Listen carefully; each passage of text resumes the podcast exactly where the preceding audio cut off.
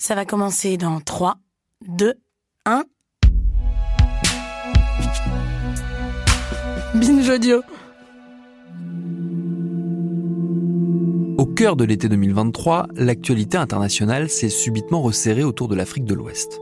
Le Niger se retrouve aux prises avec un coup d'État qui déstabilise profondément la région, notamment dans ses relations avec le monde occidental.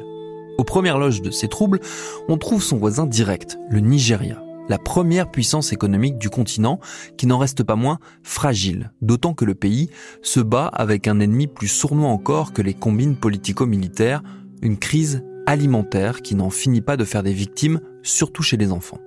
C'est pour lutter contre ce fléau que travaillent sur le terrain les équipes de Médecins sans frontières avec qui nous coproduisons la série documentaire qui arrive tout de suite, une série signée par Moïse Gomis et réalisée par Estelle Collat.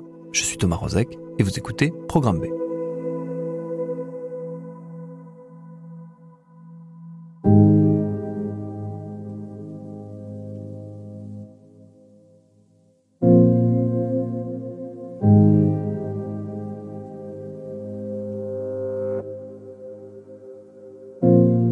entendu parler de la malnutrition infantile dans l'état de Katsina pour la première fois en 2023. Pourtant, je vis dans ce pays depuis plus de 8 ans. Je suis reporter indépendant, je couvre l'actualité nigériane au jour le jour, je me déplace partout, notamment dans des zones considérées comme rouges pour des raisons de sécurité, mais j'avoue que l'état de Katsina, dans le nord-ouest du Nigeria, c'est un territoire que je n'ai pas beaucoup sillonné. Le Nigeria, c'est une fédération de 36 États, et Katsina State est surtout connue pour être la région natale de l'ex-président Muhammadu Buhari, une personnalité publique incontournable de ces 50 dernières années ici.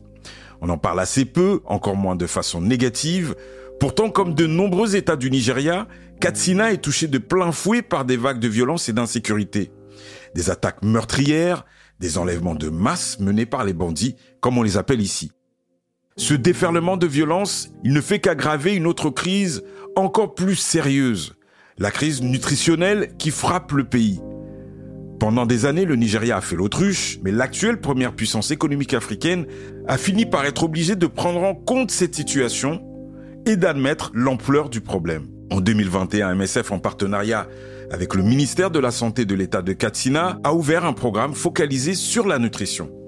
Un an plus tard, en 2022, plus de 100 000 enfants malnutris étaient accueillis dans les structures ambulatoires et hospitalières de MSF.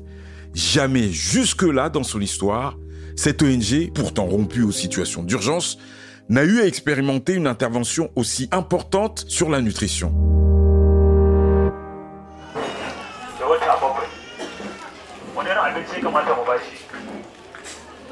Katsina City, juillet 2023. Bienvenue au centre de santé primaire de Kofar Maroussa. Au Nigeria, les centres primaires de santé existent depuis 1988. Ils mettent l'accent sur la médecine préventive, l'idée étant de rendre la santé accessible à toutes les communautés, mais à peine 20% des 30 000 centres de santé primaire du pays sont fonctionnels. Celui de Kofar Maroussa se maintient au cœur de Katsina City, pour y accéder, il faut traverser un petit marché de quartier, puis un discret point de contrôle où deux sentinelles observent de manière décontractée les allées et venues. Après avoir traversé une grande cour où des kékés marois, des tricycles jaunes-orange font un balai incessant, déposant ou repartant avec des mamans avec leurs bébés, je me dirige alors à l'intérieur de la structure métallique où se déroulent les activités nutritionnelles de MSF. À peine entré, je suis saisi par la patience et la dignité de ces femmes qui, pour certaines, ont parcouru une cinquantaine de kilomètres ce matin-là pour rejoindre cette capitale Katsina City. Je suis attiré par un homme debout, devant lui une quinzaine de femmes assises sur un tapis au sol. L'orateur s'adresse en langue Haoussa à ses mamans à l'aide d'un mégaphone. Pas très loin de ce groupe, Chouaïbou Aboubakar observe la scène. Infirmier de métier, Chouaïbou est l'un des superviseurs du centre primaire de santé de Kofar Maroussa. C'est la personne chargée du pôle d'éducation à la santé. Ce qu'il fait ici, il explique aux mères ce qu'elles doivent donner comme nourriture à leurs enfants pour répondre à tous leurs besoins nutritionnels suite au diagnostic qui a été fait. Les patients que tu vois ici ont déjà été admis. Et là, on est en train de voir si les enfants tolèrent bien la pâte nutritionnelle à base d'arachide qu'on va leur donner pour la maison. Pourquoi, d'entrée, quand les gens viennent, vous leur faites cette session de sensibilisation? Ça nous semble essentiel que les mères soient sensibilisées à ces questions de santé. C'est un long processus.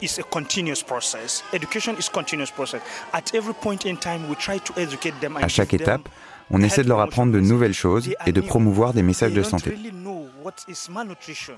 Elles sont nouvelles et elles ne savent pas vraiment ce que c'est que la malnutrition. et ne connaissent pas les causes. Et elles ont besoin de comprendre pour quelles raisons leur enfant est comme ça. Pourquoi il semble maigre? Pourquoi il grossit Elles ont besoin de comprendre, et c'est ce qu'on essaie de leur expliquer. On leur explique quelles sont les causes de la malnutrition chez leurs enfants, et comment les sachets de pâtes nutritionnelles peuvent aider leur enfant malade, mais aussi les autres enfants de la maison. C'est essentiel qu'on les sensibilise ici à ces questions de santé. Pour, vous, c'est peut-être euh, une situation normale, mais moi, je suis impressionné par le nombre de, de personnes qui entrent ici. Vous savez, on n'est pas encore au moment du pic. L'année dernière, à cette même période, c'était vraiment rempli. Mais cette année, c'est plus progressif. Au moment du pic, l'année dernière, on ne pouvait même plus passer par ici tellement il y avait du monde.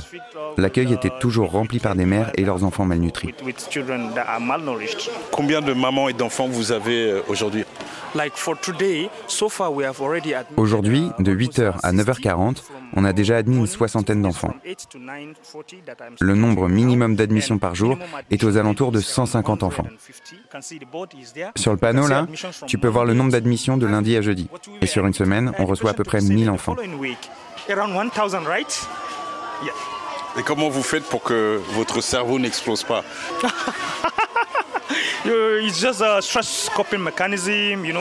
On apprend à gérer notre stress. MSF a mis en place différentes choses pour faire face à cette détresse. On a des moments pour se reposer, ça nous permet de nous ressourcer, de prendre du recul.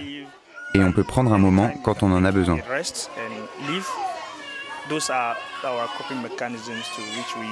On essaie de s'adapter pour déstresser. Et on ne travaille pas le week-end, on travaille du lundi au vendredi et comme ça les week-ends, on peut se reposer. D'où viennent ces femmes euh, qui viennent se faire euh, admettre ici dans votre centre de santé On est dans Katsina, ville. Est-ce que ce sont des femmes de la ville ou est-ce que ce sont des femmes qui viennent de l'extérieur? Uh, Je dirais que 80% d'entre elles ne viennent pas de Katsina, mais des zones aux alentours qui sont très touchées par la violence, comme Bassari par exemple.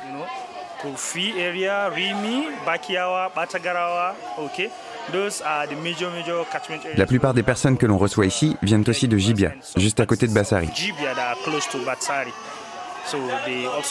Et je pense que seulement 20 ou 30% d'entre elles viennent de Katsina ou de Shinkafi.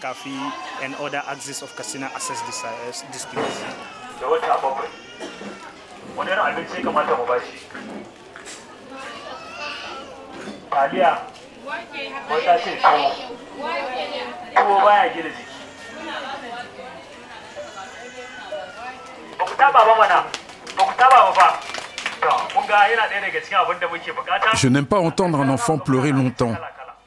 Ici, dans ce centre de santé primaire, un enfant qui a encore des forces peut exprimer son stress, son angoisse ou bien sa douleur en pleurant. Les trois quarts des enfants que je croise ce matin-là n'ont plus l'énergie de verser des larmes. C'est le cas de ce nourrisson au visage émacié et anguleux. Ses cheveux sont devenus fins, bruns roux, par endroits clairsemés. Sa maman, Fatih, agite un éventail juste au-dessus de sa tête, posé sur ses genoux. Alors madame, est-ce que vous pouvez nous... Je suis ici car mon enfant a le paludisme. Il vomit et il a la diarrhée.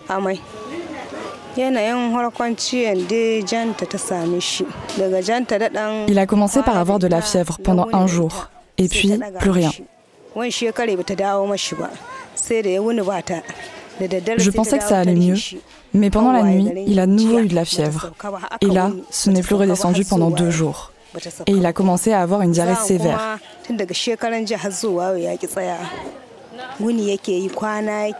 Il n'avait pas encore vomi avant qu'on arrive ici, mais il avait toujours de la fièvre. Je vois en plus que vous gérez euh, un autre enfant. Comment vous avez pu gérer à la maison euh, le fait qu'il y a un petit frère et une petite sœur en même temps avec cet enfant malade. Je leur ai donné de la nourriture, plus grand mange. Celui qui est malade ne veut pas manger.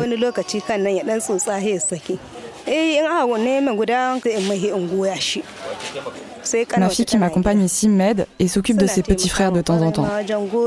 Et j'ai une autre fille, plus jeune, à la maison, qui m'aide aussi.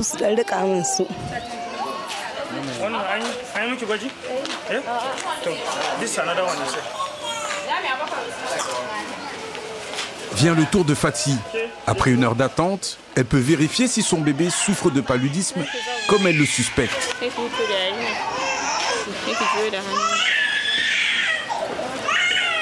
Une jeune infirmière la reçoit. Alimatou Bachir a rejoint MSF en 2021, au moment où l'antenne de Katina s'est ouverte. Cette infirmière est en charge du dépistage du paludisme.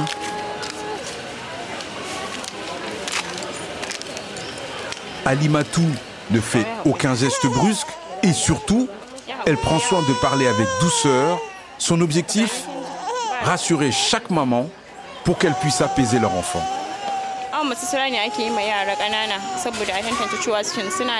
C'est le dépistage qu'on fait aux enfants pour savoir s'ils souffrent de paludisme ou d'une forme de malnutrition. Tous sont envoyés chez le médecin. Ceux qui ont le paludisme reçoivent un traitement antipaludéen et ceux qui ne l'ont pas sont renvoyés chez eux. Alors à quoi sert cet appareil?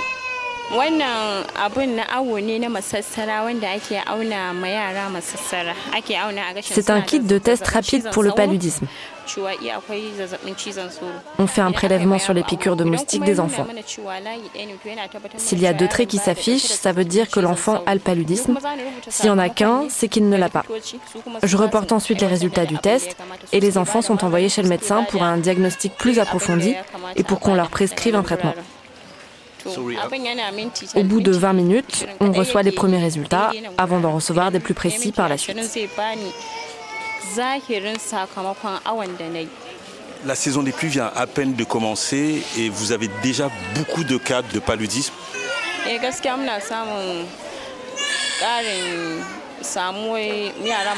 Honnêtement, je suis préoccupée car les résultats du paludisme sont très élevés en ce moment à cause de la saison des pluies. Mais c'est mieux que l'année dernière car on perçoit plus d'aide, donc c'est plus facile.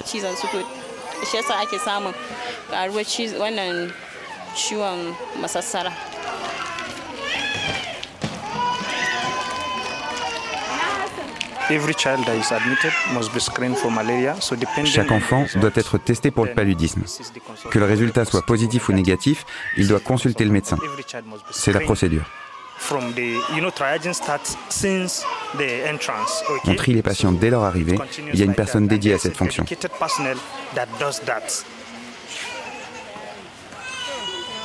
Fatih se relève avant de nouer son pagne pour attacher l'enfant dans son dos. Son bébé est apathique elle double même le nœud pour être sûre que le pagne tienne bien.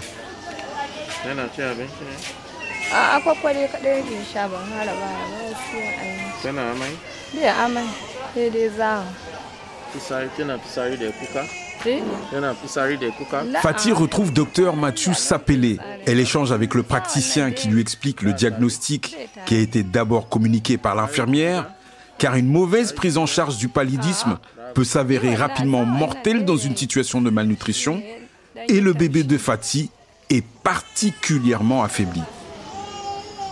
From the clinical assessment, the child is dehydrated, moderately dehydrated. So when it gets to ITFC, they will reevaluate him D'après les examens cliniques, l'enfant est déshydraté, modérément déshydraté. Quand il est arrivé au centre de nutrition thérapeutique pour hospitalisation, à l'ITFC, ils lui ont détecté une méningite due à une immunité très faible. Donc maintenant, on doit lui refaire des examens. Et on doit savoir s'il peut avaler quelque chose ou si on passe directement au plan B, car il faut absolument qu'il soit réhydraté.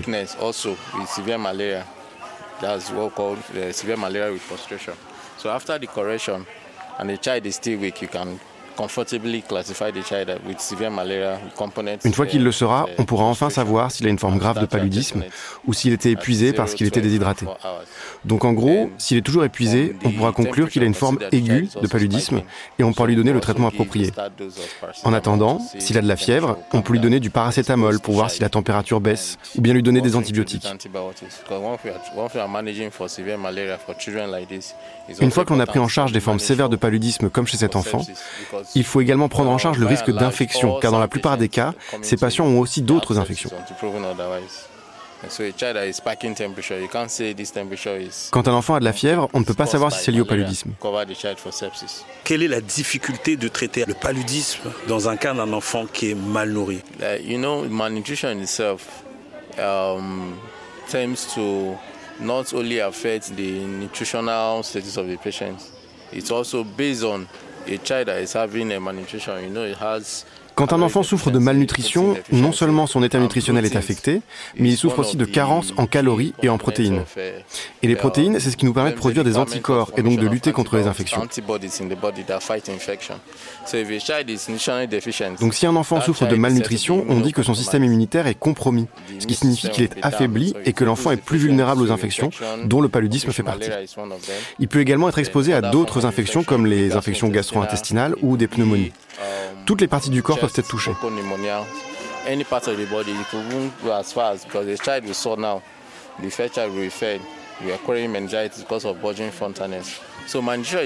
Dans certains cas, l'infection peut même se propager dans tout le corps. Par exemple, l'enfant qu'on vient de voir souffrait d'une méningite suite à une contamination bactérienne.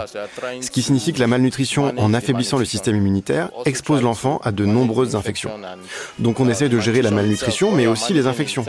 Quand on traite la malnutrition, on renforce aussi le système immunitaire du patient pour qu'il puisse lutter contre les infections au moment de sa sortie de l'hôpital.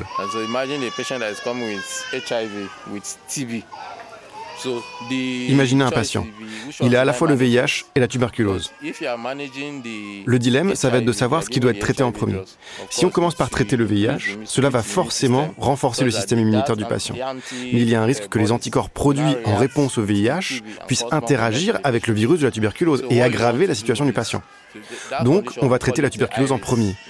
Pendant deux semaines, on va éliminer les micro-organismes responsables de la maladie, on va progressivement renforcer le système immunitaire du patient et du coup éviter de provoquer une réplication virale, ce qu'on appelle dans le jargon un syndrome inflammatoire de reconstitution immune. De la même manière, pour les patients malnutris, on adopte souvent la même approche. On cherche à renforcer leur statut nutritionnel, à stimuler leur immunité et à gérer l'infection en même temps.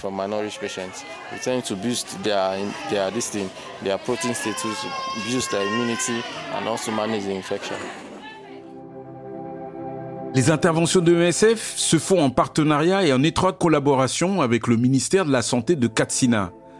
Docteur Nafisa Sani dirige l'agence en charge des centres de santé primaires. À la fois femme de terrain et de dossier, elle est en première ligne dans cette lutte contre la malnutrition infantile dans l'état de Katsina.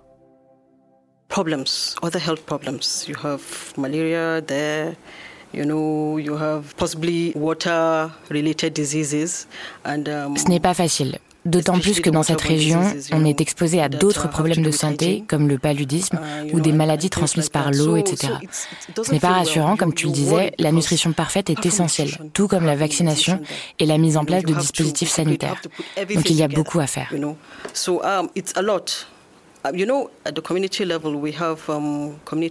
Au niveau de la communauté, on a des bénévoles. Ce ne sont pas des soignants à proprement parler, mais ce sont des personnes que nous avons formées pour qu'elles puissent visiter les um, foyers et au moins identifier les cas de malnutrition. Ils peuvent repérer les enfants qui risquent de développer une malnutrition aiguë.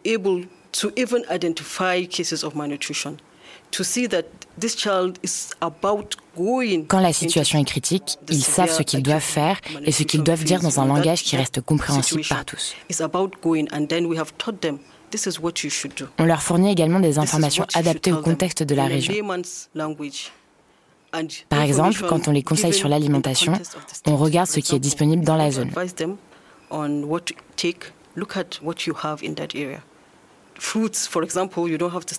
Si on parle de fruits, par exemple, on ne mentionne pas les fruits chers comme les pommes ou les ananas.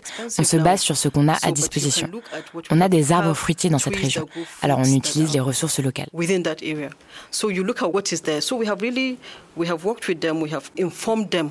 On a vraiment travaillé avec eux. On les a informés sur la meilleure manière de conseiller les mères et aussi autant que possible les pères. On se rend compte que dans le contexte culturel actuel, tous les hommes bénévoles ne peuvent pas rentrer chez les gens et dire ⁇ Montrez-moi votre enfant, je veux parler à votre femme, etc. Mais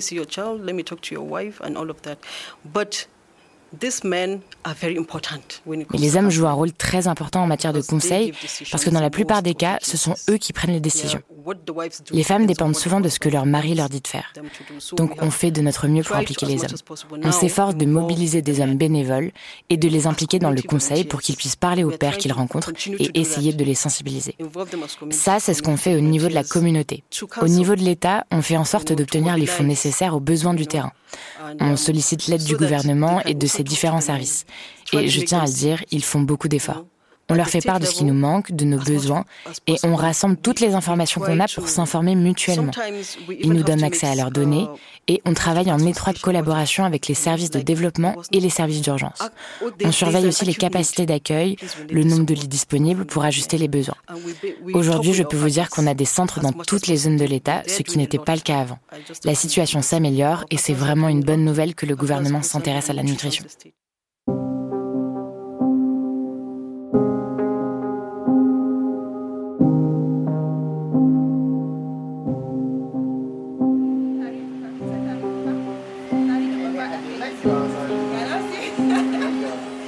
2022, près de 100 000 enfants étaient admis dans le programme nutritionnel installé à Dibia, Machi et la ville de Katsina, trois LGAs, en anglais Local Government Areas, l'équivalent des communautés de communes ou de villages en France. Plus de 87 000 enfants étaient malnutris aigus sévères et plus de 13 000 ont été hospitalisés dans l'un des deux hôpitaux de Katsina City soutenus par MSF et c'est à l'hôpital Touré que je retrouve docteur Ariette. C'est elle qui coordonne toutes les équipes médicales de MSF dans l'état de Katsina. L'ampleur de la malnutrition ici est bien plus importante que ce que j'aurais pu imaginer. Quand j'ai commencé cette mission, le centre était ouvert depuis presque deux ans. Normalement, il est censé avoir une nette amélioration du nombre de patients pris en charge au fil du temps. Mais ici, dans les périodes de pic, l'affluence est toujours très importante et on voit arriver des patients très gravement atteints. Ce qui me fait dire qu'il faut prendre d'autres facteurs en compte. Je pense qu'un des éléments clés, c'est l'accès aux soins de santé. Car si l'enfant est malade et qu'il n'y a pas d'assistance médicale adéquate, ça peut engendrer une détresse considérable pour les enfants ou la population en général, comme c'est le cas en ce moment. Et malgré la réponse que vous apportez, il y a toujours des besoins. C'est comme si euh, la crise nourrissait la crise. Oui, d'abord parce que quand il y a une structure de soins qui s'installe dans la région, à partir du moment où les gens y ont accès, ils font passer l'info à leurs amis, leurs familles, leurs voisins, etc. Deuxièmement, dans le cadre de notre approche axée sur la communauté, on a des gens qu'on a formés qui passent dans les villages. Ils sensibilisent les populations, diffusent des informations et des messages liés à la santé ce qui permet à la communauté d'être bien informée de la présence des services de santé.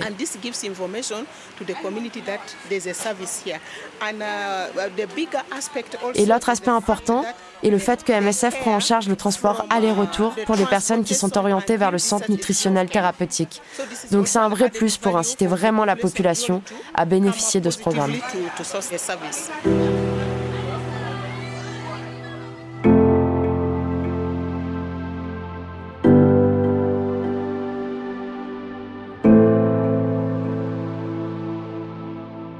À suivre.